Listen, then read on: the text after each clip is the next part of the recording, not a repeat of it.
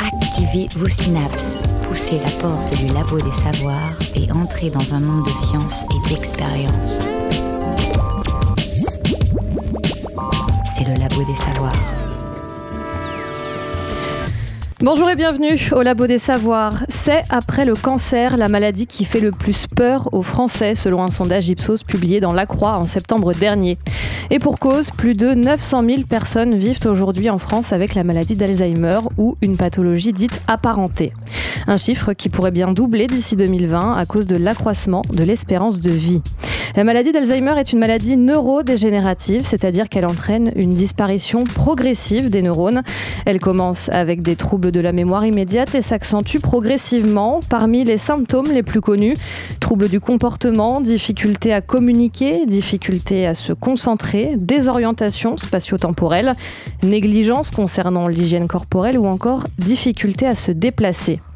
Évidemment, ces signaux ne se manifestent pas tous, pas forcément dans cet ordre et selon des degrés divers, et c'est en partie ce qui complexifie le, diagnostic. Néanmoins, la recherche avance et les pistes s'élargissent tant au niveau de la compréhension de la maladie que d'un point de vue curatif. Cette semaine, donc, le Labo des Savoirs vous propose de dresser un état des lieux de la recherche sur cette maladie qui nous touche toutes et tous, de près ou de loin. Écoutez la recherche et ses chercheurs au Labo des Savoirs. Claire Boutolo-Bretonnière est notre invitée. Bonjour. Bonjour. Vous êtes neurologue au Centre Mémoire, Ressources et Recherches du CHU de Nantes. Merci d'avoir accepté notre invitation.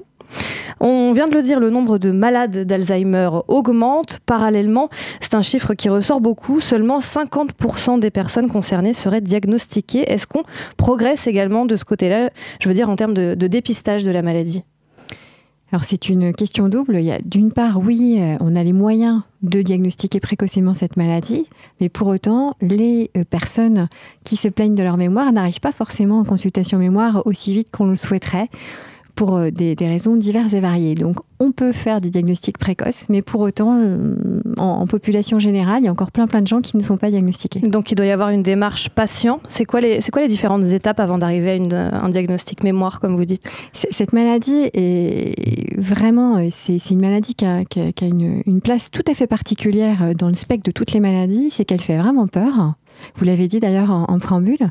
Elle fait peur, mais elle fait peur aux patients, mais elle fait aussi peur finalement à, tout le monde. Et du coup, on a un petit peu, quand on se plaint de sa mémoire, il y a une appréhension d'aller vers le diagnostic parce que il y a une stigmatisation des gens qui sont diagnostiqués euh, au jour d'aujourd'hui avec cette maladie à des phases débutantes.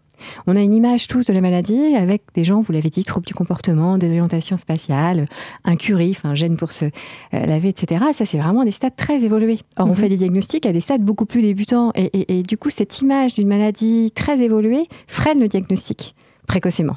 C'est un cercle un petit peu complexe. Est-ce que ça veut dire qu'on peut encore aujourd'hui confondre, alors je ne sais pas si le terme est bien, bien approprié, confondre la maladie d'Alzheimer avec d'autres, d'autres pathologies comme, euh, comme une atrophie du cerveau ou encore de la sénilité, tout simplement. Alors, la maladie d'Alzheimer, c'est une atrophie du cerveau. C'est une atrophie d'une zone très particulière du cerveau dans la forme la plus euh, commune, au niveau des zones de la mémoire, oubli à mesure, les, ce qu'on appelle les hippocampes, des mhm. petites structures qui sont comme des petits moteurs d'enregistrement. Et donc, c'est l'atrophie, elle débute à cet endroit-là bah, dans la majorité des cas. Euh, là, ce que vous appelez la sénilité, c'est ce qu'on appelait avant, donc la sénilité, c'est la maladie d'Alzheimer. Mais la maladie d'Alzheimer, elle augmente avec l'âge, et du coup, passé 75 ans, 80 ans, beaucoup, beaucoup de personnes ont des troubles de la mémoire, qui sont, quand on regarde au microscope, des lésions de maladie d'Alzheimer. Donc, c'est ce qu'on appelait avant euh, la sénilité. La démence sénile. La démence sénile, c'est une maladie d'Alzheimer. Simplement, on l'a renommée avec l'avancée des connaissances au microscope, puisque c'est les mêmes lésions. On peut faire une maladie d'Alzheimer à 50 ans parce qu'on a un risque génétique ou autre, et on peut faire une maladie d'Alzheimer le plus souvent, euh, euh, le, principal risque, c'est l'âge. Donc plus on avance en âge, plus on a un risque de faire une maladie d'Alzheimer. Euh, alors juste pour être, pour être très clair, en fait, quand on diagnostique une personne en lui disant qu'elle a une démence sénile ou qu'elle est atteinte de démence sénile, c'est qu'elle est à un stade précoce de maladie d'Alzheimer. Ah non, très sévère. Très sévère, d'accord. Le mot démence, en fait, on est en train d'essayer de, l'oublier. Euh, en France, non, vraiment parce que justement, ça stigmatise la maladie précoce où on n'est pas du tout des morts, on, se plaint de sa mémoire en toute autonomie. On est totalement autonome, on se plaint de sa mémoire. Et plus la recherche avance, plus on se rend compte que si on, espère traiter la maladie, c'est vraiment un stade très débutant où les gens se plaignent de leur mémoire, mais ils sont pas du tout, du tout, du tout déments. Mhm. Et c'est toute cette image-là qu'il faut modifier. Alors justement, à partir de quand à partir de quand les pertes de mémoire, enfin les problèmes liés à la mémoire deviennent euh, inquiétants? Ou est-ce qu'il faut se dire, tiens, il faut peut-être que je consulte C'est une vraie question extrêmement intéressante et qui fait l'objet actuellement de de, beaucoup d'études, puisque finalement, quand on, vient nous voir en consultation mémoire en disant je me plains de ma mémoire, euh, eh ben, il y a plein de plaintes différentes. Et notre travail, c'est de, on va dire, repérer la plainte qui a des critères un petit peu péjoratifs hein, qui doit conduire à, des, examens complémentaires. Et bien en fait, c'est pas très très très bien connu. Il y a des grosses cohortes euh, internationales qui sont en cours en ce moment pour essayer de mieux comprendre la plainte nésique, essayer de prédire les gens qui, lorsqu'ils se plaignent, euh, vraiment vont évoluer vers une pathologie de la mémoire globalement, on va dire, pour faire un petit peu simple, que quand on descend à la cave chercher les cornichons et qu'on se souvient plus qu'on est parti chercher les cornichons et que quand on remonte, on se dit ah mais c'est les cornichons que je venais chercher. Voilà, on n'a pas trop de soucis à se faire. C'est quand vraiment on commence à avoir des oublis qui impactent le quotidien, vraiment on oublie des rendez-vous importants, on oublie des choses vraiment importantes qu'on ne comprend pas comment on a pu les oublier. Mhm. Là, ça devient, ça devient plus embêtant. On parlait de, tout à l'heure également donc d'Alzheimer et de pathologies apparentées. C'est quoi ces pathologies apparentées? Alors, Les pathologies apparentées, c'est les maladies qui donc euh, entraînent des troubles cognitifs, hein, plutôt que finalement plutôt que le terme démence qui est très stigmatisant en France. en fait, c'est par analogie à dementia en anglais, qui n'a pas le même sens pour les anglo-saxons, mais en France, c'est très très connoté. Euh. Donc finalement, troubles cognitifs euh, apparentés, c'est par exemple la dégénérescence frontotemporale. C'est une maladie qui donne des troubles du comportement précocement, qui donc est une atrophie, mais plutôt du lobe frontal, qui est notre chef d'orchestre, qui est lui qui dit tiens ce matin je vais faire ci, etc. Là, il est atrophié, du coup, il donne des troubles du comportement. Et donc, cette dégénérescence frontotemporale, qui est une maladie rare, on l'appelle maladie apparentée, puisqu'elle entraîne une atrophie corticale, mais qui n'est pas au microscope des lésions de maladie d'Alzheimer. Et plus ciblée dans le cerveau également. Un autre endroit dans le cerveau, tout à fait. La mémoire, on l'a compris, est au cœur des problématiques d'Alzheimer, qui en est en quelque sorte sa kryptonite. Comment, Dounia Saez? En effet, alors 1515, bataille de Marignan, la première fois que vous êtes fait rejeter par votre crush au collège ou la girafe et son long cou, autant de souvenirs et de connaissances ancrés dans votre mémoire et que vous n'êtes pas prêt d'oublier. Notre cerveau est une belle machine bien huilée, fruit de millénaires d'évolution. Mais comme toute belle mécanique, elle n'est pas à l'abri de dysfonctionnements. Pour mieux la réparer, il faut la comprendre du mieux possible, et c'est le travail des neuroscientifiques, chercheurs du système nerveux dont le cerveau. Attendez Mais qu'est-ce qui se passe? Vous me l'avez déjà dit de quel côté il était parti ce bateau Ah ouais? Oh non. Bon écoutez, si c'est une blague que vous me faites, elle n'est pas drôle du tout. Et je m'y connais en blague. Je suis poisson clown. Non, non, je sais, c'est pas drôle. Je suis vraiment désolée. C'est que j'ai des troubles de la mémoire immédiate. Des troubles de la mémoire immédiate? Qu'est-ce qu'il faut pas entendre? Non, je vous jure, j'oublie tout au fur et à mesure. Et il paraît que cette famille... Enfin, en tout cas, je crois... Alors, essayons de triturer notre cervelle et de voir comment elle est structurée. Nous avons pour commencer les neurones, qui sont des cellules de notre système nerveux, présents bien sûr dans notre cervelle, mais aussi dans notre système digestif, notre fameux second cerveau. Entre les neurones, les synapses sont des zones de contact où s'échangent des informations sous forme chimique ou électrique. En surface, nous avons notre cortex, qui n'est rien d'autre que notre fameuse matière grise. Il est structuré en couches et composé de neurones de différents types, pour autant de fonctions différentes. Cela change un peu d'un individu à l'autre, mais un cerveau est divisé en plusieurs aires, correspondant à des fonctions spécifiques. La zone de l'odorat proche de l'hippocampe traite bah, des odeurs. Il existe aussi la zone de l'audition, l'air motrice, la zone du toucher, etc. Et ce sont les ponts entre ces zones qui permettent de construire un souvenir. Comment ancrer un souvenir, donc, euh, comme la suite des chiffres d'un numéro de téléphone ou l'odeur des croissants chauds de la boulangerie, dans notre mémoire et comment est traitée l'information sur le moment? On utilise d'abord notre mémoire à court terme. L'hippocampe, qui est un peu notre centre de gestion, va lier les zones du cerveau à activer pour traiter l'information. Si ces zones sont activées à nouveau, lorsqu'on fait appel à notre mémoire pour retrouver ce souvenir, Cela va permettre à ces connexions de se consolider. Plus on répète l'information, plus le souvenir se crée profondément. Et au bout d'un moment, plus besoin de l'hippocampe pour retrouver ce dit souvenir, et les connexions entre les zones du cerveau concernées se font indépendamment. C'est le stockage de l'information à long terme.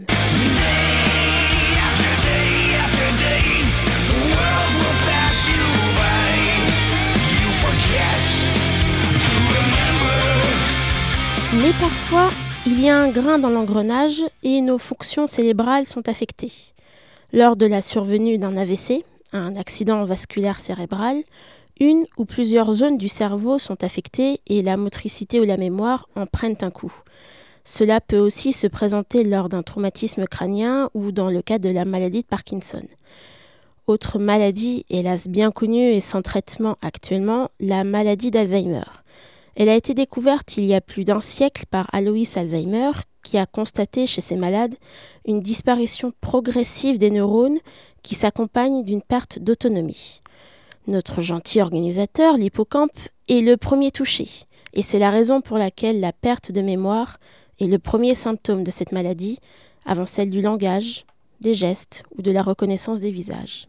Qui sont effectivement des symptômes beaucoup plus tardifs. Merci beaucoup, Dounia Saez. Vous évoquiez l'âge euh, tout à l'heure, vous disiez le principal risque, c'est l'âge. Est-ce que ça veut dire qu'il n'y a que les personnes âgées qui sont touchées par la maladie d'Alzheimer?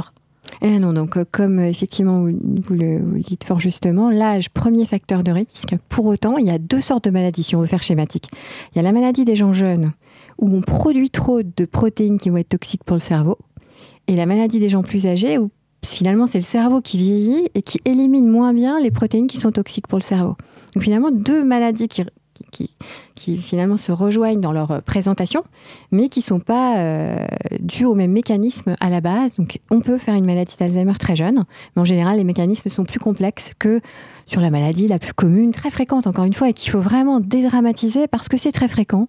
On connaît plein plein de gens qui ont des petits troubles de mémoire qui finalement ont cette maladie, et si on arrive à faire passer ce message, on va rendre vraiment un grand service à la communauté de déstigmatiser cette maladie. On va faire une première pause musicale et on reviendra tout de suite après sur ces fameux facteurs de risque que vous évoquiez. Vous êtes au Labo des Savoirs et vous écoutez Boris Vian.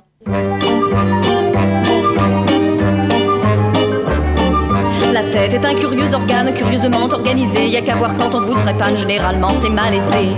Voici l'histoire singulière d'un certain Mathurin la fleur, dont le crâne assez ordinaire n'était bizarre qu'à l'intérieur. Ce type souffrit dès sa jeunesse d'un mal en vérité courant, d'une mémoire assez traîtresse pour causer des désagréments. Sitôt qu'il apprenait une chose dans sa famille ou au lycée, Mathurin, la mine morose, instantanément l'oubliait.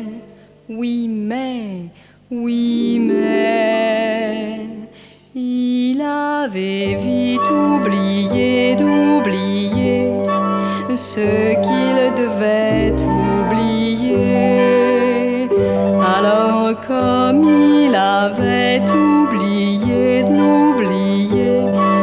le rappelait en entier. Cette faculté trop rapide, loin de le faire en société, considérée comme stupide, lui donnait la priorité. Oubliant d'oublier ses cours, Mathurin les retenait tous, et malgré son cerveau tout gourde, vint agrégé sans secousse. Mais un jour qu'il pleuvait à verse et qu'il courait vers le métro, butant contre un coureur adverse, il s'abattit comme un perdreau. Son crâne porta sur la pierre avec un beau bruit musical, produisant en sa cafetière un bouleversement fatal. Et désormais, il oubliait d'oublier,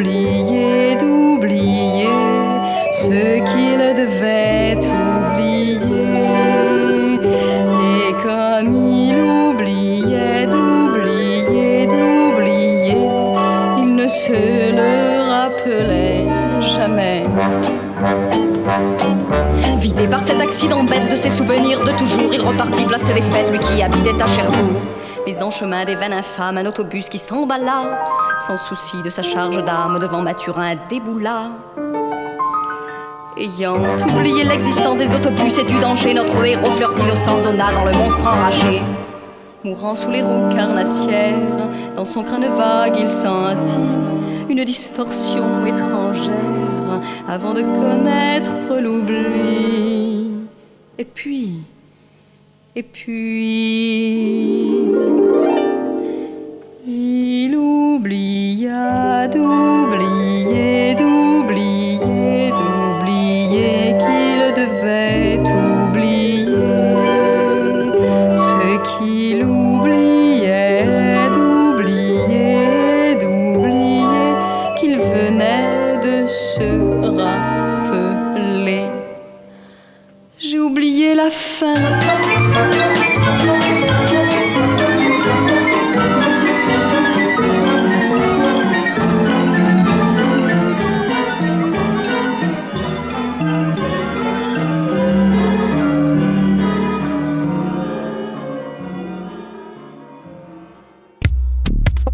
Écoutez la recherche et ses chercheurs au Labo des Savoirs. Vous nous parliez, euh, vous nous parliez tout à l'heure de stigmatisation et euh, du danger que cela entraîne en termes de, diagnostic. Est-ce que vous pouvez nous, expli- nous réexpliquer qu'est-ce qui, est important finalement dans le dépistage d'Alzheimer et qu'est-ce qui pourrait nous permettre de sortir de nos clichés un peu sur cette maladie? Eh bien, effectivement, le, diagnostic euh, de maladie d'Alzheimer, comme vous le disiez en, préambule, est fait euh, tardivement parce qu'il y a une appréhension, une appréhension des médecins, mais une appréhension aussi des, personnes de se voir euh, du nom de cette maladie parce qu'il y a dans, l'imaginaire collectif vraiment beaucoup, beaucoup de choses qui sont extrêmement péjoratives. Or, il faut savoir qu'avant d'en arriver à ces stades euh, très évolués et que vous, dont vous avez parlé, euh, il y a toute une phase où on se plaint juste de sa mémoire, on est totalement autonome et c'est là qu'on peut intervenir.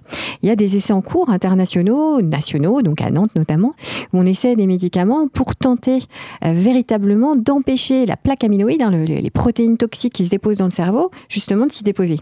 Mais ces essais, on a euh, l'espoir qu'ils aboutissent si on débute extrêmement précocement. Et du coup, il faut voir les gens très tôt, mais les gens très tôt n'ont pas tellement envie de venir parce qu'ils disent mais voilà, euh, pour l'instant, je suis tranquille, j'attends encore un peu. Et du coup, c'est un, un, un cercle dont on a un petit peu du mal à sortir. Et je, je, je, discutais justement hier en consultation avec un, patient qui est inclus dans un essai à une phase extrêmement précoce, donc qui est totalement autonome, et qui me, qui me disait à quel point euh, c'est difficile pour lui. Il en parle à personne parce que euh, quand il se retrouve à un apéritif où il y a une petite blague sur euh, le voisin qui a la maladie d'Alzheimer, c'est, extrêmement, extrêmement, extrêmement stigmatisant. Mhm. On prend vraiment ce terme qui est, qui est fort, mais qui est vraiment important. Il n'y a pas une autre maladie, si on réfléchit, qui est, qui est considérée de cette façon. Il n'y a pas une autre maladie en ce moment, actuellement, qui est considérée de cette façon. Donc on oublie euh, les symptômes que j'évoquais en introduction et on les met de côté en se disant que justement ce sont des symptômes finalement trop tardifs. Tout Il à faut fait. pas attendre d'en être là. Bien entendu. Et, euh, et à la limite, il vaut mieux les consulter si on oublie euh, le pot de cornichon à la cave, quitte à se faire dire que ce n'est rien. Et... Il vaut mieux venir par excès, d'autant qu'on a des grosses des, des- des études de, de cohorte pour essayer de mieux comprendre la plainte médique et que tous les gens qui se plaignent de leur mémoire venez nous voir en consultation mémoire pour qu'on puisse en discuter. Il y a une vraie pédagogie à faire, à faire là-dessus. Quel est le rôle justement à ce niveau-là du médecin traitant euh, vis-à-vis a- d'un patient qui peut se plaindre justement de perte de mémoire? Le médecin traitant, il a un rôle euh, prépondérant, vraiment crucial, puisque par exemple, nous, sur une consultation mémoire qui est quand même de ressources recherche, au sens où on n'est pas en première ligne, on ne voit les patients que sur euh, demande du médecin traitant. Donc il faut vraiment que le médecin traitant, effectivement, entende cette plainte pour pouvoir nous adresser les patients. Donc il a un rôle central. Mhm. Qu'est-ce qui provoque concrètement la, dégénérescence pardon, des neurones? Alors c'est une, vaste question, mais si on, prend vraiment euh, la pathologie euh, amyloïde, hein, la pathologie Alzheimer, et ce qu'on en sait au jour d'aujourd'hui, parce que eh bien, vous êtes bien placé pour savoir que les connaissances, elles évoluent très très vite, mais en tout cas, au jour d'aujourd'hui, la maladie d'Alzheimer, c'est un peptide amyloïde qui se dépose, qui forme des petits amas qui petit à petit vont paralyser la, transmission des, synapses, hein, les synapses, donc les, axones des, neurones qui, se, rejoignent pour, pour transmettre de l'information.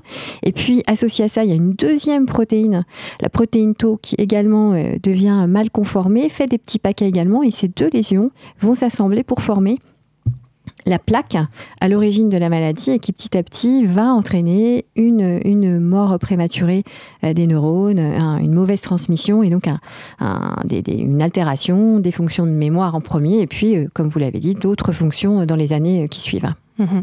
D'ailleurs, quand vous dites dans les années qui suivent, c'est pas forcément euh, sur du court terme. Ah non, tout à fait. Hein, c'est ça qui est important. C'est vraiment qu'on peut se plaindre de sa mémoire et être tranquille avec juste sa plainte pendant des années, des années, des années, des années. Donc euh, voilà, on a des choses à faire, mais à la phase débutante. Alors, les chercheurs ont bien mis en lumière effectivement les mécanismes de production de, de ces lésions, mais pour ce qui est d'identifier les causes de leur apparition, c'est encore extrêmement flou. Euh, vous évoquiez tout à l'heure les facteurs de risque. C'est quoi ces facteurs exactement? En dehors de l'âge, on a bien compris que c'était un facteur. Alors euh, l'âge, c'est effectivement le premier facteur parce que en vieillissant, on a tout un tas de petites une petite machinerie hein, qui élimine les protides toxiques. Et euh, cette machinerie, bah, vieillit, comme on voit moins bien, on entend moins bien, on marche plus difficilement, on a des problèmes de hanche, et on a aussi des problèmes d'élimination des petits peptides toxiques dans le cerveau, et donc ça, ça conduit à, l'accumulation. Il y a aussi des facteurs de risque génétiques, mais de susceptibilité, sans parler d'un risque génétique euh, où on donne forcément à, 50% la maladie à, ses descendants, on a tout un tas de facteurs de risque, et on en connaît euh, plusieurs dizaines actuellement, qui ne donne pas la maladie, mais qui favorise la survenue d'une maladie chez telle ou telle personne. Donc on en connaît pas mal. Hein. Il y a notamment euh, une qui s'appelle l'allèle epsilon 4. Hein. Bon, c'est un peu complexe, mais c'est une petite protide qui est dans, dans la membrane des, des, cellules. Et euh, selon qu'on a tel ou tel euh, génotype, eh ben, on sera plus à risque. Il y, en a, il y, a, un génotype qui protège, un génotype qui favorise un risque surajouté. Donc il y a, une multitude de facteurs de risque. Après, bien entendu, hein, il y a le grand facteur de risque vasculaire, cardiovasculaire, qui est valable pour toutes les maladies cardiovasculaires, mais qui est aussi valable pour le cerveau. Et d'ailleurs, on, note un petit infléchissement euh, de l'augmentation des cas de maladies d'Alzheimer apparentées parce qu'on s'occupe mieux des risques vasculaires des patients, l'hypertension artérielle, etc. Donc, mhm. pour la première fois depuis quelques années, on a un tout petit fléchissement. Tout petit fléchissement. Est-ce que euh, le fait d'être un homme ou une femme joue en notre faveur ou en notre défaveur? Être une femme est un facteur de risque. Euh, indépendamment du fait qu'il y a plus de femmes avec l'espérance de vie allongée des femmes par rapport aux hommes. Oui, ça semble un peu paradoxal. Donc, il y a, en fait, a priori, ce serait dû. Alors, il y, a, plusieurs hypothèses. Il y en a une notamment qui est un facteur de risque de susceptibilité sur le X. Et vous savez, quand on est une femme, on a deux X. Donc, on a un risque accru par rapport à ça. Donc, il y a un peu plus de risque quand on est une femme de faire la maladie d'Alzheimer que quand on est un homme. Est-ce que le tabac, enfin la consommation de, tabac, euh, peut, peut jouer également? Non. Sauf si on considère que le tabac est un facteur de risque vasculaire, donc par le biais du facteur de risque vasculaire, oui, mais le, tabac directement sur le, sur le cerveau, plutôt pas même. Euh, le diabète, on parlait des maladies cardiovasculaires, mais il y a aussi le diabète euh, qui peut être un facteur de risque. C'en est un, effectivement. Euh, c'en est un, c'en est un par le truchement des facteurs de risque, comme on vient de le dire, mais c'en est un aussi a priori pour lui-même, c'est-à-dire la résistance à l'insuline, euh, le, problème de la régulation de l'insuline est a priori un facteur de risque avec une multitude de pistes possibles, mais euh, l'incapacité pour l'instant d'avoir démontré que quand on contrôle le diabète, on diminue euh, l'incidence et la prévalence de la maladie d'Alzheimer. C'était ma prochaine question, donc très bien, vous y avez répondu en avance. Euh, en 2016, il y a une étude américaine qui a révélé, alors on, déteste commencer nos questions avec une étude américaine, mais bon, il se trouve qu'elle est américaine. Euh, une étude a révélé que la mémoire ne serait pas effacée, mais que la maladie, euh, mais que c'est la maladie qui empêcherait d'y accéder. Donc il s'agirait finalement de réactiver en quelque sorte la mémoire. je ne sais pas si vous avez connaissance de cette étude en tout cas du, résultat de cette étude. Qu'est-ce que vous en pensez? Alors, je suis pas totalement d'accord. En fait, finalement, euh, il y a, tout dépend de quelle mémoire on parle. Il n'y a pas une mémoire, il y a des mémoires. Et, du coup, la, la maladie d'Alzheimer qui touche les hippocampes euh, dans, leur, dans sa forme classique, qui sont des petits moteurs d'enregistrement qui euh, effacent au fur et à mesure, ou qui enregistrent au fur et à mesure ce qui se dit, on peut dire que si vous avez mangé des carottes râpées le midi, très honnêtement, il n'y a aucune trace cette mémoire-là. Donc en ça, je, ne suis pas d'accord avec euh, ce que vous venez de, dire, enfin, les, les, travaux que vous rapportez. Par contre, effectivement, il y a une difficulté euh, à aller récupérer une information qui est stockée, elle, et qui est stockée solidement. Donc, quand on parle effectivement d'aller récupérer une mhm. information qui, elle, est stockée solidement, qu'on pourrait éventuellement récupérer, mais qu'on est plus en difficulté pour aller récupérer, oui. Mais sur une mémoire, quand même, à très très court terme, on peut dire que quand même, il n'y a plus de stockage possible. Hein. D'accord. On est quand même... Euh, on est quand même dans, sur, un, sur un virage en termes euh, d'optimisme, euh, quelque part. Si on se dit que les informations n'ont pas complètement disparu, euh, c'est qu'il suffit d'aller les récupérer, c'est quand même une. oui, oui, oui. Plutôt réconfortant, entre guillemets. Ah oui, oui, on peut, on peut effectivement voir ça comme ça. puis et puis pour, pour aller dans le sens de, de, de, de l'étude que vous, que vous citez, c'est que on sait hein, qu'on peut apprendre une chanson, hein, on peut apprendre une chanson en ayant une, des problèmes de mémoire très importants on se souvient plus où est-ce qu'on était chaque jour pour apprendre une nouvelle ligne de la chanson, mais au final, au bout d'un mois, on connaît la nouvelle chanson, hein, parce que c'est la mémoire plutôt sémantique. Donc c'est vraiment mhm. la différence entre la mémoire épisodique, ce que vous avez fait de vos vacances l'année dernière, et la mémoire sémantique, quelles sont les capitales d'Europe. Ouais, c'est pas la même mémoire. Mhm. Quand Alzheimer est diagnostiqué avant 50 ans, les études ont tendance à montrer le caractère génétique de la maladie. Trois gènes ont d'ailleurs déjà été identifiés au doux nom de PSEN1, PSEN2 et APP ils sont tous les trois localisés sur des chromosomes différents, à savoir sur le chromosome 14, 1 et 21. Ces gènes sont liés à la production des protéines bêta-amyloïdes, et celles-ci peuvent se retrouver en grande quantité à l'extérieur des neurones. Dans ce cas, on parle alors tout simplement de plaques amyloïdes ou encore de plaques séniles. Et l'apparition de ces plaques va en fait activer les cellules immunitaires et inflammatoires du cerveau, qui ne sont autres que les cellules dites microgliales. Seulement, à un certain stade de la maladie, cette réponse immunitaire aurait tendance à s'emballer et venir aggraver la dégénération du système nerveux. Cette dernière, comme on le sait, va alors avoir des conséquences sur les facultés cognitives. La majorité des mutations identifiées à ce jour sur ces trois gènes seraient impliquées dans le développement précoce de la maladie chez des personnes ayant des antécédents familiaux ou non. J'en profite pour préciser qu'une forme héréditaire de la maladie d'Alzheimer est extrêmement rare. Un parent porteur d'une anomalie génétique d'Alzheimer a certes une chance sur deux de la donner à ses enfants.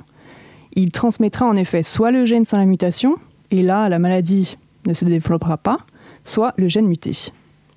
Dans ce dernier cas, les premiers symptômes de la maladie apparaîtront à l'âge adulte, avant les 65 ans de l'individu. Comme je l'ai dit plus tôt, les trois gènes dont il est question ne sont pas situés sur les chromosomes X ou Y. La maladie pourra donc affecter aussi bien les femmes que les hommes. Dans ce contexte, certains membres majeurs d'une famille, où la maladie se rencontre à chaque génération, choisissent d'ailleurs de faire étudier leur génome. Cela afin de détecter éventuellement le plus tôt possible cette maladie et ainsi pouvoir mieux la prendre en charge. Mais il faut savoir que seulement 0,1% de tous les patients touchés par Alzheimer ont un parent présentant une des anomalies dans leur génome. Jusqu'à maintenant, j'ai parlé de facteurs génétiques dans l'apparition précoce d'Alzheimer. Pour autant, il semblerait que la génétique ait également une influence pour les formes tardives de cette maladie. Le professeur Alex Ibris de l'Institut du cerveau et de la moelle épinière et le professeur Harald Ampel de l'Université Pierre et Marie Curie à Paris ont participé à une étude internationale qui visait à comparer l'ADN de dizaines de milliers d'individus touchés par la maladie d'Alzheimer avec des individus sains de la même tranche d'âge. De nouveaux gènes à risque auraient alors été identifiés. Ils apparaîtraient particulièrement exprimés au sein des cellules microgliales dont nous avons déjà parlé précédemment. Les gènes concernés seraient ceux à l'origine de l'enzyme PLCG2, la protéine ABI3 et la protéine membranaire TREM2 qui intervient dans l'élimination des débris neuronaux. Cette découverte impliquerait donc la possibilité de mettre en place de futurs traitements qui cibleraient ces gènes. Les causes d'Alzheimer sont complexes. Elles sont probablement à rechercher du côté de la génétique, qui est intimement lié à un réseau de gènes et de protéines qui seraient impliqués dans le développement de cette maladie neurodégénérative. Mais les facteurs de risque environnementaux sont aussi importants à considérer. Alors Claire, euh, Claire Boutolo-Bretonnière, je vous voyais réagir pendant cette chronique. Est-ce qu'il y a eu des inexactitudes ou... Non, non, non. 0,1%, euh, c'est ça me semble peu. On, est plus euh, sur du 2% si on prend toutes les formes euh, génétiques euh, connues, hein. un petit peu plus, mais 2% chez les gens très jeunes. Mhm. Alors cette chronique fait écho à une une étude qui, a été publiée très récemment, une étude qui vous avait fait réagir, si mes souvenirs sont bons, au moment où on, préparait cette émission. qu'est-ce, qui, qu'est-ce qui vous interpelle dans ces résultats quand on parle de neurones, d'autodéfense de la maladie d'Alzheimer? Ah, c'est, une étude extrêmement intéressante. Hein une étude extrêmement intéressante. On avait échangé effectivement sur euh, euh, la sorte de réponse précoce euh, qui tenterait de, protéger le cerveau à la, phase extrêmement débutante de la maladie. Donc c'est des résultats extrêmement intéressants, extrêmement encourageants pour l'avenir. C'est-à-dire qu'on sait maintenant que le cerveau, il met en place une stratégie. Donc, euh, la question euh, qui se, qui se pose aux chercheurs maintenant, c'est de réussir à, mettre en place cette stratégie, l'accompagner et, et, la faire perdurer plus longtemps que ça n'est le cas, puisque le cerveau est vite dépassé finalement. Donc on a, on a bien compris, il y a toujours une part euh, d'aléatoire hein, dans la transmission éventuelle de, de, cette maladie. On a, on a quel recul d'ailleurs? Parce que quand on parle d'hérédité, il faut, faut, faut, étudier les générations euh, précédentes. Alzheimer, ça a été diagnostic, identifié à partir de quand? Alois Alzheimer a fait la description de la maladie en 1906, très précisément. Ouais. D'accord, donc on peut avoir du recul à partir de cette date-là euh au niveau génétique. Au niveau génétique, un peu après, évidemment, plus, tard, dans les années 60. Mais du coup, après, vous avez raison, hein, quand, on, quand on fait les arbres généalogiques, en fait, on fait le prélèvement chez la personne qu'on voit en consultation. Et du coup, quand on fait un arbre généalogique, bien entendu, bien souvent, sur les grands-parents, on ne nous dit pas il avait une maladie d'Alzheimer. Hein. Mais on, en discutant, on se souvient que son grand-père ou sa grand-mère euh, avait euh, été un peu bizarre à part, etc., etc. Et du coup, par analogie, on en vient à supposer qui avaient des troubles cognitifs précoces, hein, puisque quand on, fait un arbre généalogique, on cherchait les gens jeunes, donc plutôt précoces. Est-ce que les perturbateurs endocriniens jouent un rôle dans le déclenchement de la maladie? Ah, Il y a beaucoup d'inconnus encore, hein, donc on va être humble et on va dire qu'on ne sait pas tout. Clairement, Probablement, hein, comme dans beaucoup, beaucoup de pathologies, il se passe des choses de ce point de vue-là. Euh, maintenant, ce qui est sûr, c'est que comme, euh, comme vous l'avez dit hein, au niveau des chiffres, on, voit que effectivement ça va augmenter parce qu'il y a une augmentation de l'espérance de vie, mais on a un petit clairement un petit fléchissement du fait de la meilleure, euh, du meilleur contrôle pardon, des facteurs de risque cardiovasculaire. Donc si euh, on dit que les facteurs euh, mentaux, endocriniens, etc., les perturbateurs endocriniens euh, interagissent, on pourrait dire que là, on est un peu à un pic. Donc voilà, ça reste une grande inconnue. la prochaine question est peut-être... on y a peut-être déjà plus ou moins répondu finalement, mais est-ce qu'il existe des traitements curatifs une fois qu'on a identifié la maladie, ou bien est-ce qu'il s'agit encore seulement de traitements palliatifs, c'est-à-dire qui visent à vivre le mieux possible dans le meilleur confort sur le nombre d'années qui nous restent? Alors on emploie le terme symptomatique plutôt pour, euh, pour cette, euh, par opposition à curatif. D'accord. Donc en fait symptôme parce que du coup on joue sur le symptôme et donc je, m'explique. Euh, il y a, d'ailleurs un, grand débat un peu passionné en France, uniquement en France, c'est très français, sur ces médicaments avec des articles dans les journaux qui disent que ça rend les gens malades, etc. Non, hein, clairement, vrai lobbying particulier. les traitements symptomatiques, c'est attention, concentration, mémorisation, ça joue vraiment sur le symptôme mémoire. Donc effectivement, comme la maladie évolue, euh, voilà, on ne peut pas augmenter les doses de manière euh. Donc à un moment donné, le médicament euh, peut sembler moins efficace et on se rend pas bien compte d'ailleurs. Hein. il ralentit un petit peu l'évolution et du coup on va pas forcément mieux, mais on va moins mal que si on n'était pas traité. Et après, vous l'avez vous l'avez dit, donc les, les traitements curatifs, ils sont en cours en cours d'expérimentation, c'est-à-dire qu'il y a 1500 molécules dans le monde qui sont en train d'être testées dans le cas de la maladie d'Alzheimer, un 1500, alors avec des symptomatiques et des curatives, il n'y a pas 1500 molécules curatives, mais on, n'est on, est, on est pas loin du millier malgré tout. Et donc il y a de nombreux, nombreux essais pour trouver vraiment des médicaments qui s'attaquent à la plaque amyloïde dont a parlé votre, votre collègue dans sa chronique, et vraiment pour essayer de diminuer cette plaque dans le cerveau et de l'empêcher de, s'installer. Mais alors ces traitements, euh, on est presque sur du cas par cas, à la fois au niveau du patient et au niveau des symptômes qu'on cherche à traiter? Alors en matière de curatif, nous on est vraiment euh, sur de la biologie en fait. On ne traite pas le symptôme, on traite, euh, la biologie. On a des marqueurs biologiques de la maladie, donc les gens viennent euh, quand ils viennent très très précocement en consultation mémoire pour se dire que leur plainte nésique est symptomatique d'une pathologie Alzheimer on a euh, des moyens de chercher des marqueurs. On fait une ponction lombaire, on dose la, protéine amyloïde dans le liquide cérébrospinal, on dose la protéine tau. En fonction de tout ça, on peut poser un diagnostic et là, on va, aller proposer des anti-amyloïdes euh, qui sont du coup pas spécialement ciblés sur l'individu, mais vraiment ciblés sur la maladie. Alors bien sûr, il faut répondre à un certain nombre de critères pour prendre aucun risque vis-à-vis de la personne. Et c'est en ça qu'effectivement, c'est assez sélectif, mais c'est vraiment euh, ciblé sur la pathologie. J'imagine qu'il n'y a pas de traitement préventif non plus, puisqu'on ne connaît pas les causes exactes.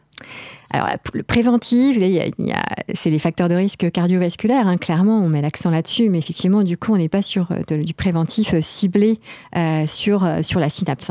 Alors, on sait qu'il faut avoir des, vraiment des, des, des relations conviviales, être très bien entouré et avoir une vie sociale très active, parce que ça, ça, ça génère Faire beaucoup de synapses. Son cerveau. Faire du sport, mhm. avoir des activités multiples et variées, manger du poisson gras, enfin bon, il y a tout, tout ce cortège quand même de choses à faire pour bien entretenir ses synapses et son cerveau, mais effectivement, de la prévention ciblée, ciblée, mhm. pour l'instant, effectivement, il n'y a pas. Là, on parle plus de, recommandations, effectivement.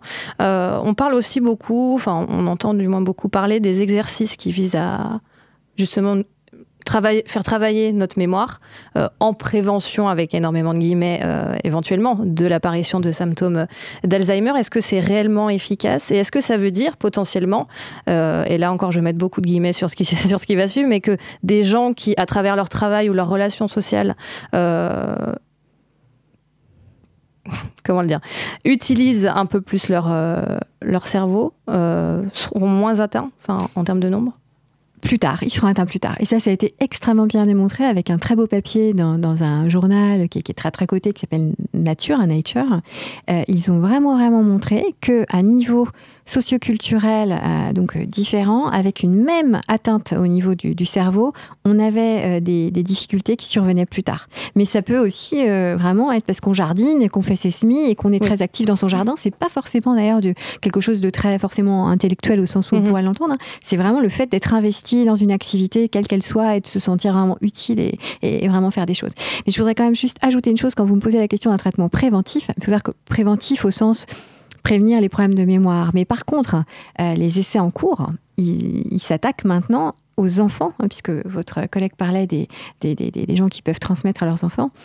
Il y a des essais internationaux qui euh, proposent des médicaments anti-Alzheimer à des enfants porteurs de mutations pour empêcher la survenue de la maladie. Donc là, on est dans de la vraie prévention.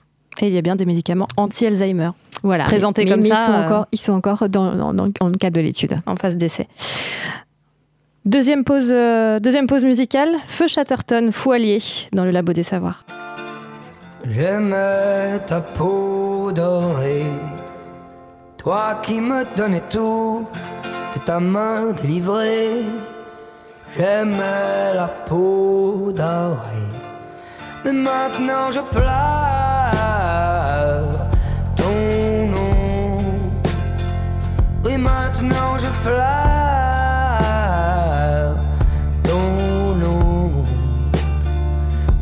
Oiseau chante, je ne sais où. C'est, je crois, ton âme qui veille. Les mois ont passé, les saisons. Mais moi, je suis resté le même qui aime, qui attend que revienne le printemps. Qui aime, qui attend de reconnaître un jour le printemps.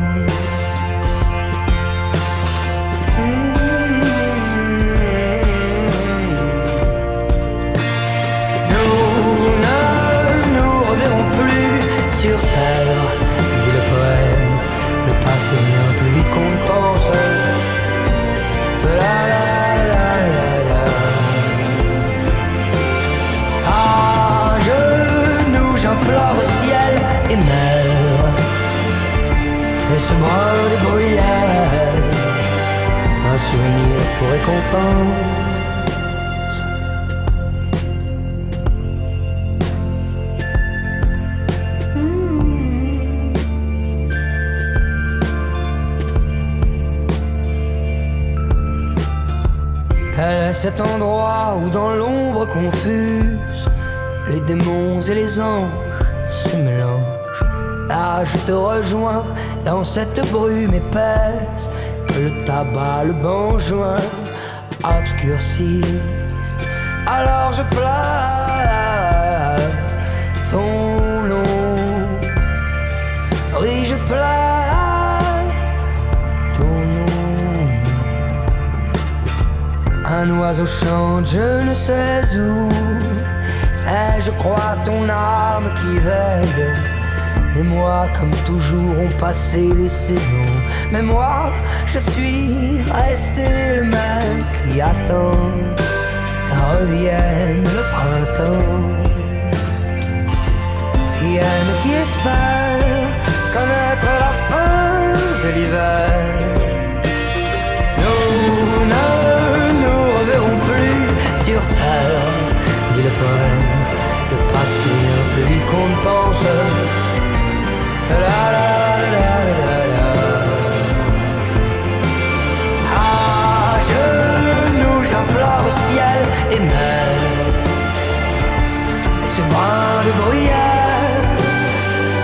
Souvenir pour récompense,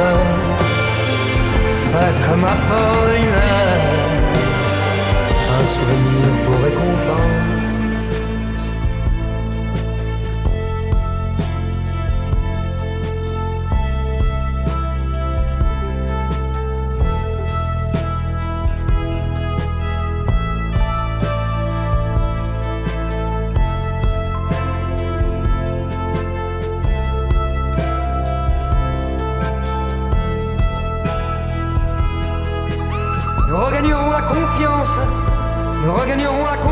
Comme une terre ferme, comme une terre ferme, à jamais.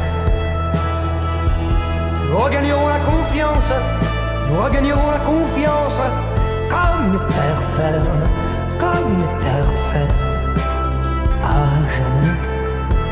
L'autre côté, l'autre côté.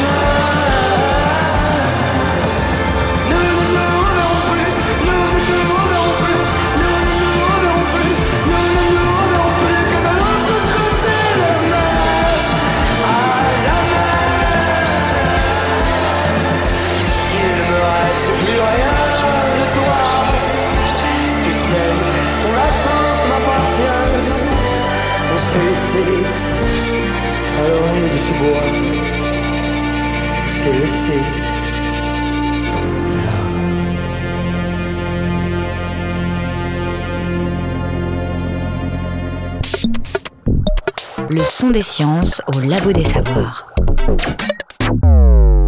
Vous êtes toujours au Labo des Savoirs en compagnie de Claire Boutolo, bretonnière, neurologue spécialiste de la mémoire et d'Alzheimer au CHU de Nantes. Est-ce qu'il y a, vous le disiez euh, tout à l'heure, euh, Claire, il y a beaucoup de, clichés, d'idées reçues sur cette maladie. Est-ce qu'il n'y a pas un pas à faire vers les, vers les grands publics en termes d'information? Alors, c'est évidemment ce qu'on essaye de faire euh, aujourd'hui, mais est-ce qu'il y a d'autres leviers à actionner dans la mesure où c'est finalement une maladie avec laquelle il va falloir composer de plus en plus dans les années à venir? Ouais, c'est une très très intéressante question et qui fait l'objet de, pas mal de, recherches et, vraiment de réflexions. Il y a des groupes de réflexion euh, à ce sujet. C'est vraiment de d'entrer, euh, de, faire rentrer pardon cette maladie dans la ville. Et on a tous un rôle à jouer par rapport à ça. Il y a, des pays où effectivement le fait d'avoir quelqu'un qui a des troubles euh, cognitifs à, côté de chez soi, c'est naturel. Et voilà, il y a, une sorte de, convivialité comme ça qui, qui s'est un peu perdue quand même dans nos, dans nos grandes villes. Et euh, c'est le terme anglais, vous savez, de, Alzheimer friendly, euh, d'essayer de vraiment euh, de développer tout un tas d'activités où les gens qui ont des troubles de la mémoire peuvent vraiment s'insérer tranquillement sans se sentir encore une fois regardé, jugé. Le monsieur que, que, que j'ai vu hier en consultation me disait, mais vous savez, ce serait tellement simple si je pouvais dire à tout le monde, mais parlez-moi lentement, répétez-moi deux fois, attendez que je note. Et il fait, mais ma vie serait tellement plus simple. Et c'est un monsieur qui a plein d'activités, hein, qui fait plein plein de choses. Ça se voit pas du tout, du tout. Mais simplement, lui, il sait qu'il est obligé de noter discrètement parce que du coup, il ne veut pas te stigmatiser. Et vraiment, il a dit, mais extrêmement simplement. Et c'était vraiment touchant. Et c'était, voilà. Et donc, euh, voilà, si seulement, si seulement euh, les gens pouvaient être un peu patients avec moi et, et, et, et dans l'empathie et la bienveillance plutôt que tout de suite me juger et me dire que je vais mettre au, on va me mettre au banc de la société. Mm. Pour ça, il faudrait être dans un monde qui accepte la lenteur. exactement, exactement. C'est pas tellement la tendance. Mais, mais, mais, ça, on y vient un peu quand même. Hein. On a commencé avec la, avec la slow food. ça peut peut-être faire. Euh... Vous avez raison.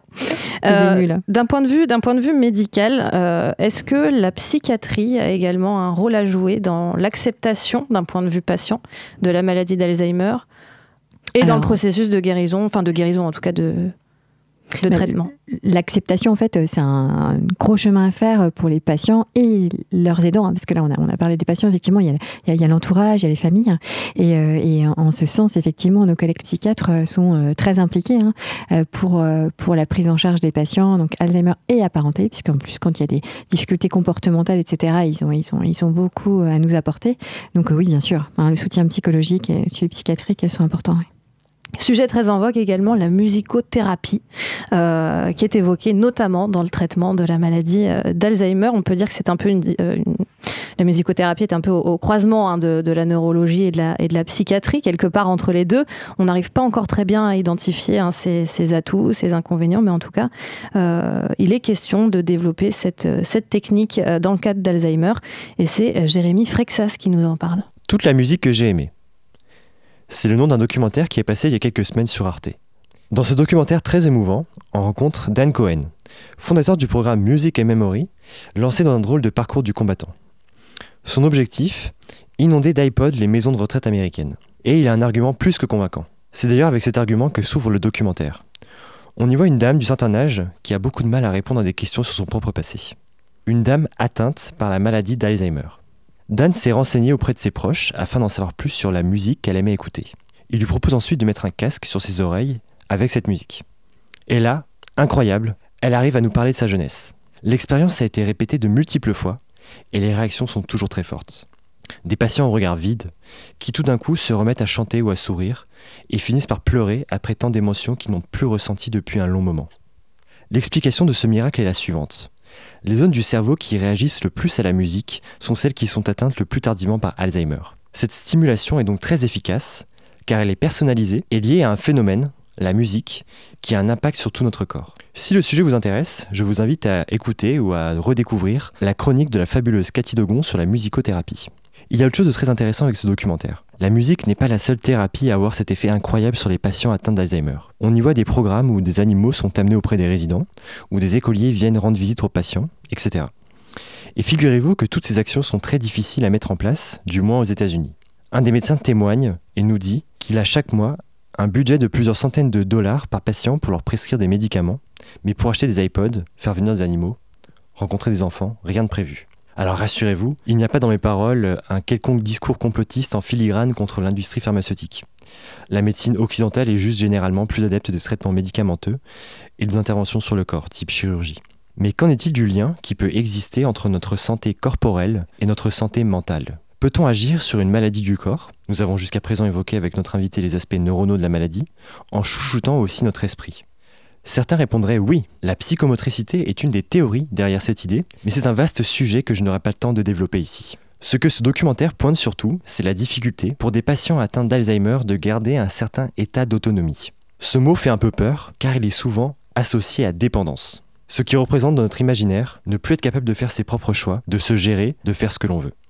La musique est vue comme une façon de stimuler le cerveau permettant de regagner en autonomie, de se sentir soi-même.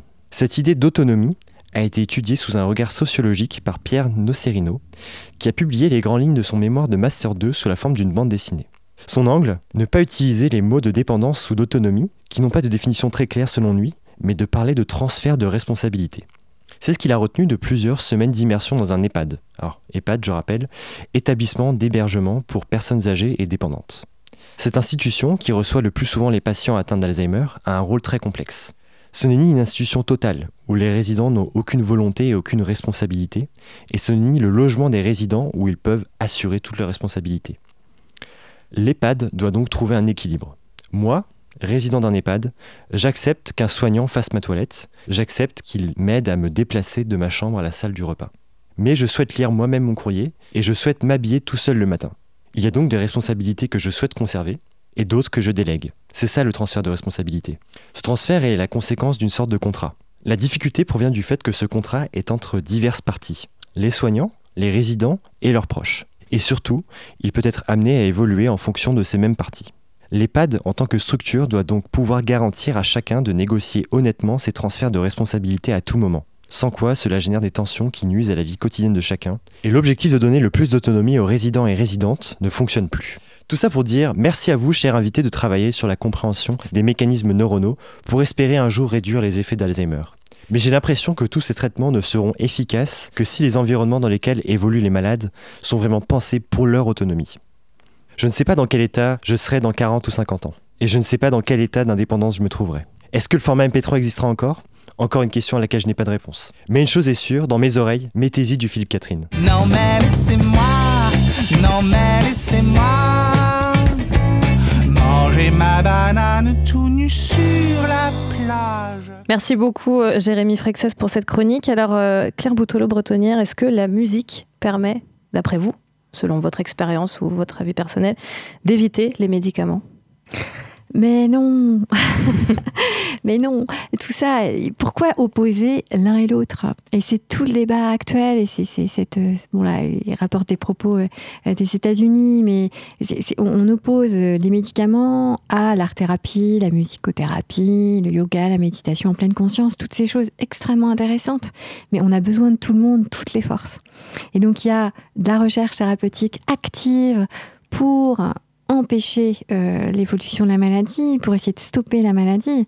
Et puis, effectivement, une fois que la maladie est installée pour un certain nombre de, de gens, effectivement, la nécessité d'avoir des techniques de type musicothérapie, etc., mais qui s'associent aussi euh, aux médicaments. On a, et quand il, il disait effectivement le, la théorie complotiste, c'est très à la mode ce terme de, ce, terme de complot, mais, mais on est vraiment là-dedans. Là. On, essaye d'opposer euh, les médicaments à toutes les autres mesures. On a besoin de toutes les forces pour cette maladie. On a vraiment besoin de tout le monde. Vous avez très bien réagi à ma, petite provocation. Euh, d'un point de vue sociétal, néanmoins, est-ce qu'on n'est pas quand même dans une certaine forme de schizophrénie où vous le disiez tout à l'heure, on a très bien, on sait parfaitement que l'interactivité sociale, les interactions sociales, pardon, euh, sont prépondérantes dans l'évolution de la maladie ou en tout cas dans son apparition. Et pourtant, on préfère euh, gaver certains patients de médicaments. On gave vraiment pas euh, les patients de, médicaments, hein. vraiment, je vous assure que non. C'est une espèce de, de, de, fausse idée euh, de, l'imaginaire collectif. C'est pas vrai, vraiment. Hein. Il y a très peu de traitements symptomatiques. Quand les patients en ont, ils en ont un point barre. Le reste de leurs médicaments, c'est contre le diabète, contre le cholestérol, contre l'hypertension artérielle, toutes ces choses qui ont fait que l'espérance de vie euh, a, augmenté. Donc euh, vraiment non, on gaffe pas les patients de médicaments et il y a euh, de la place, il y, a des accueils de jour et dans les accueils de jour, on fait de la musicothérapie, on fait de l'art-thérapie, on fait tout un tas d'autres techniques alternatives qui s'associent. Vraiment. Vous savez que pour être en accueil de jour, il faut quand même avoir un comportement adéquat. Et bien souvent, on est appelé par ces gens qui font de la musicothérapie, de l'art-thérapie, etc., pour euh, améliorer le traitement médicamenteux pour que justement la vie en société soit possible dans les formes très évoluées. Donc on a besoin de tout le monde, vraiment. Est-ce que la musicothérapie ou l'art-thérapie, puisque vous l'évoquez également, sont des, des méthodes qui sont favorisées ou en tout cas euh, valorisées ces derniers temps? Et qui ont vocation à le devenir de plus en plus. On en parle effectivement beaucoup, mais, mais vraiment, je, je, je, tiens à dire euh, ici, et c'est vraiment un, un message qui, qui, qui, est porté au plan national, c'est qu'il y a très très peu d'études qui ont démontré l'efficacité à grande échelle sur un grand nombre de patients de toutes ces techniques dont on nous vante tous les mérites et on nous dit qu'il faut mettre les médicaments à la poubelle pour, euh, pour les mettre en avant. Dire, euh, les médicaments euh, sur qui on tape sur la tête tous les quatre matins, eux, ils ont quand même montré une petite efficacité, modeste mais indéniable. Donc on a vraiment besoin de, on a vraiment besoin de tout le monde. Peut-être que dans quelques années, effectivement, les études seront, seront plus nombreuses, en tout cas, parce qu'on manque un peu de recul, finalement. Hein. C'est, oui, et puis, puis, puis, clairement, si vous voulez, je pense qu'il y a, il y a, y a un, combat qui est un combat, euh, euh, essayer de stopper l'évolution de la maladie. Et puis, il y a le combat de, de, bien prendre en charge les gens chez qui la maladie est installée. Donc, on est en plus pas vraiment... Ça, on ne parle pas tout à fait de la même chose. À la lumière de tout ce qu'on vient de, d'apprendre et de se dire, est-ce que est-ce que finalement on n'est pas en grande partie, euh, pour ne pas dire tous, voués à, à être atteint d'Alzheimer à à un moment donné? Complètement. Hein. avec l'âge étant un facteur de risque, si notre espérance de vie euh, continue euh, à s'allonger, on sera de plus en plus à risque de faire une maladie d'Alzheimer, tout à fait. Mhm. Donc, a priori, la recherche qui avance, hein, vous, le rappelez, hein, elle, est très très active et elle avance. Elle n'a pas vocation à éradiquer la maladie, mais à vivre avec ou ah, les, essais euh, thérapeutiques, hein, alors avec euh, pour l'instant, hélas, euh, voilà, des, difficultés hein, dans, la, mise au point des médicaments actifs, ça se veut stopper l'évolution, clairement stopper l'évolution. C'est le but. À stopper l'évolution, ou en tout cas faire en sorte qu'elle arrive plus tard. C'est bien ça. C'est la fin de cette émission. Merci, euh, merci à tous de l'avoir suivi sur la FM, les réseaux sociaux ou encore en podcast sur le www.labaudessavoir.fr. Merci bien sûr Claire Boutolo-Bretonnière pour ses, pour ses éclairages. Merci enfin à mes chroniqueurs, Solène Léritier, Dounia 16, Jérémy Frexas ainsi qu'à Victor Lucas. À la réalisation, à la semaine prochaine au Labo des Savoirs.